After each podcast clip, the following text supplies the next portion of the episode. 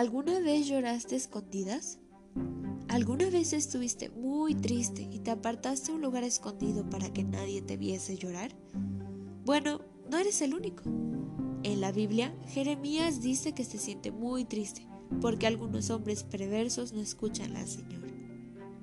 Si no obedecierais en esto, llorará mi alma en secreto al ver vuestra soberbia, y mis ojos derramarán arroyos de lágrimas por haber sido cautivada la grey del Señor.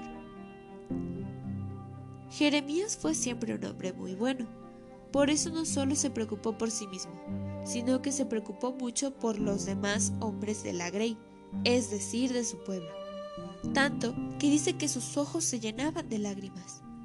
Debe haberlos amado mucho. ¿Alguna vez te preocupaste por los demás y no por ti mismo?